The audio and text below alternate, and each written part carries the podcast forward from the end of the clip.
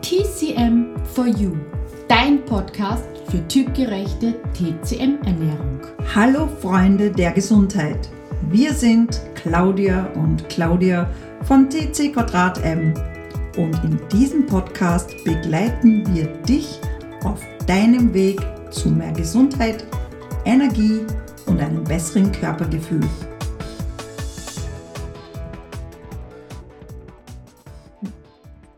In der heutigen Podcast-Folge geht es um das leidige Thema Blähbauch und Winde. So wirst du sie endlich los.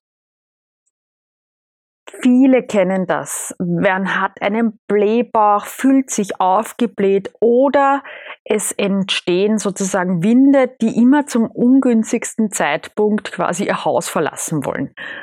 Was aber viele gar nicht wissen, es ist ganz normal, dass so circa 26 Winde pro Tag abgehen. Das ist offiziell noch so ganz normal, aber es gibt viele Leute, wo es viel öfters passiert und was noch viel schlimmer ist, die das Gefühl haben, sie haben durchgehend einen aufgeblähten, unangenehmen, drückenden Bauch.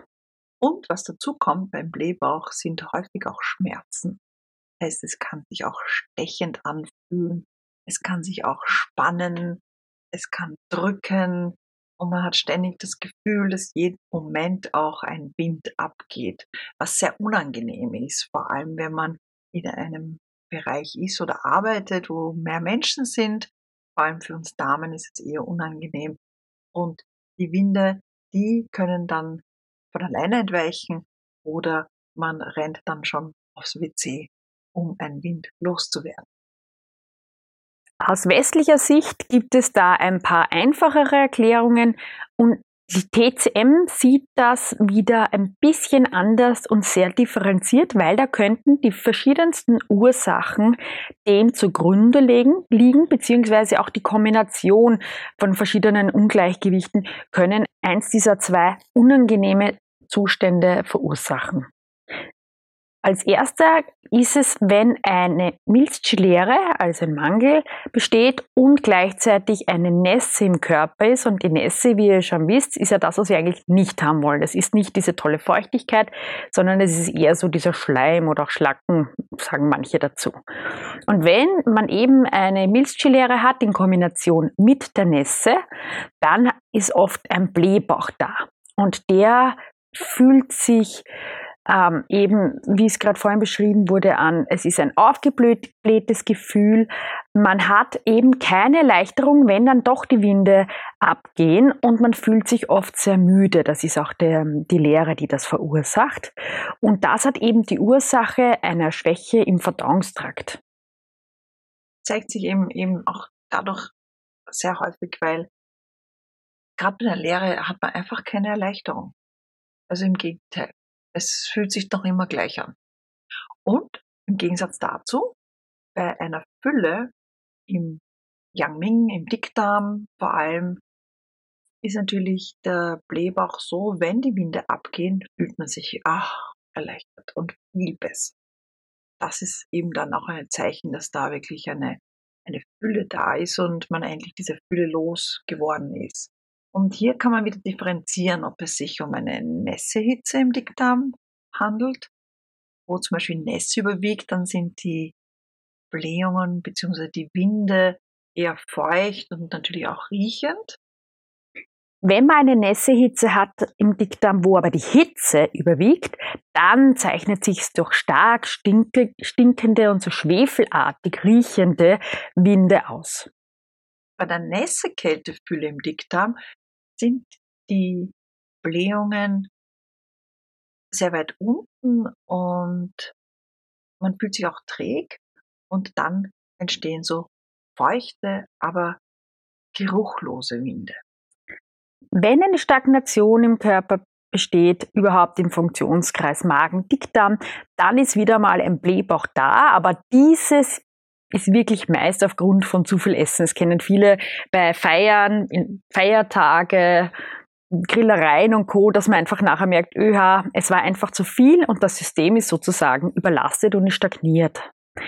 Spannend ist jetzt natürlich, welche Ursachen das haben kann, also wodurch dann eines dieser Ungleichgewichte oder dieser Kombinationen entstehen kann, weil dann wisst ihr auch, was ihr da weglassen könnt oder worauf ihr da zu achten habt. Als erstes haben wir natürlich das, was einfach unverträglich ist. Also jeder hat gewisse Unverträglichkeiten. Ich gehe da noch genauer drauf ein. Aber gerade Blähungen und Winde im Bauch nach einem Essen, das jetzt nicht riesig üppig war, zeigt meistens, dass man irgendetwas nicht verträgt. Und Vorsicht, das kann auch erst ein paar Stunden später entstehen. Also da bitte genauer drauf aufpassen.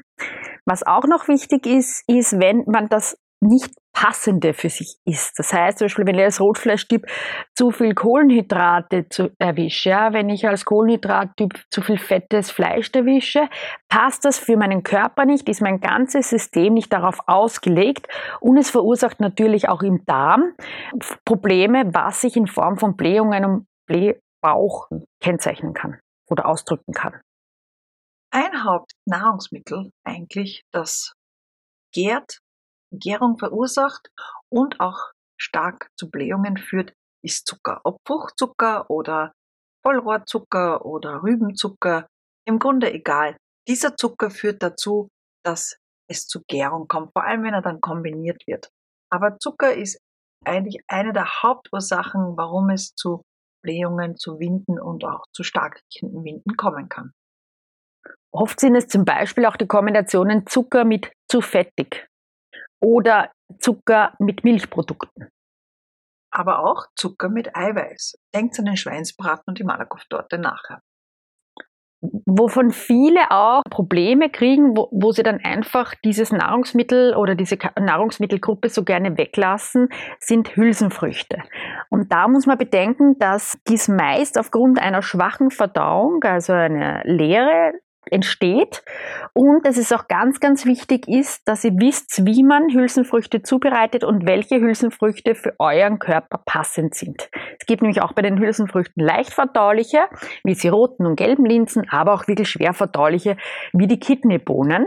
Und da gilt es wirklich auch, bitte einweichen, selbst kochen, unbedingt den Schaum abschöpfen und ja nicht das Einweichwasser zum Kochen verwenden, sondern das gehört bitte wirklich in den Abfluss. Mhm, so ist es. Und was da als nächstes noch oft sehr unverträglich ist, man glaubt es kaum, ist zu viel Rohkost. Manche vertragen schon mit dem Magen nicht. Das heißt, sie können einfach nicht mehr roh essen, weil sie auch vielleicht mal zu viel roh gegessen haben.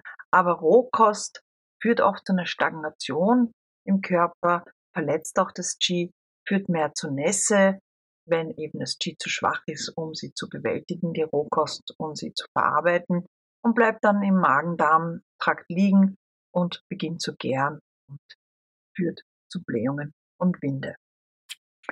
Und Kohlensäure würden wir euch auch empfehlen, da ein bisschen wegzulassen, weil auch Kohlensäure kann ähm, Blähungen entstehen lassen und das gleiche Sprudelige, wie es im Wasser ist, auch vielleicht dann im Körper ähm, entwickeln und das wollt ihr einfach nicht.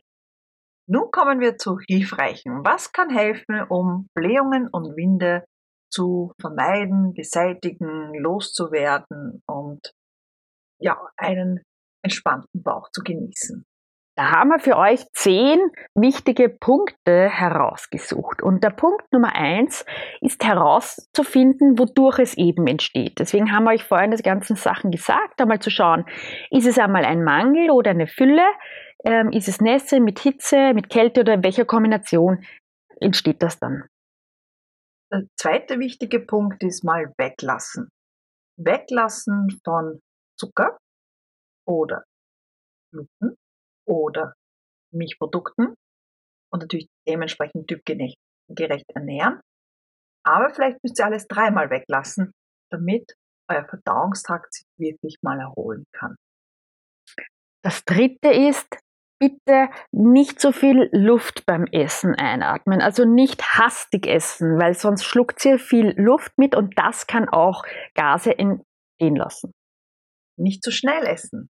Gut kauen ist ganz wichtig, weil durch das gute Kauen schlüsselt ihr die Nahrung besser auf und setzt Enzyme frei, schon im Mund. Und dadurch wird das Essen für den Verdauungstrakt viel bekömmlicher. Ein fünfter Tipp wäre, Bitterstoffe nach dem Essen verwenden, wie zum Beispiel ein Schwedenbitter oder es gibt auch schon so Bitterkräuter, beziehungsweise könnt ihr auch gleich in eure Speise Bitterstoffe einbauen. Ja, Artischocke, Mariendisteltee dazu trinken. Also hier könnt ihr gerne mal schauen, was die Natur für euch hergibt. Als sechsten Punkt empfehlen wir eine Bauchmassage, was sehr angenehmes ist, weil man dabei sehr passiv sein kann. Und man kann auch natürlich den bekannten Punkt Dickdarm 4 massieren, der sich genau zwischen Daumen und Zeigefinger äh, befindet. Und zwar auf, wenn man beide zusammendrückt, auf dem höchsten Punkt vom Hügel. Dort ist Dickdarm 4 und den kann man massieren, um die Verdauung in Schwung zu bringen.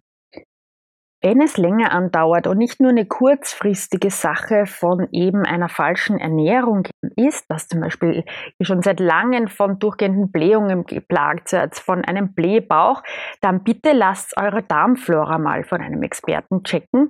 Schaut, wie ist, wie ist die Besiedelung da? Sind es quasi die für euch guten Darmbakterien? Sind es schlechte? Sind es vielleicht zu wenig da?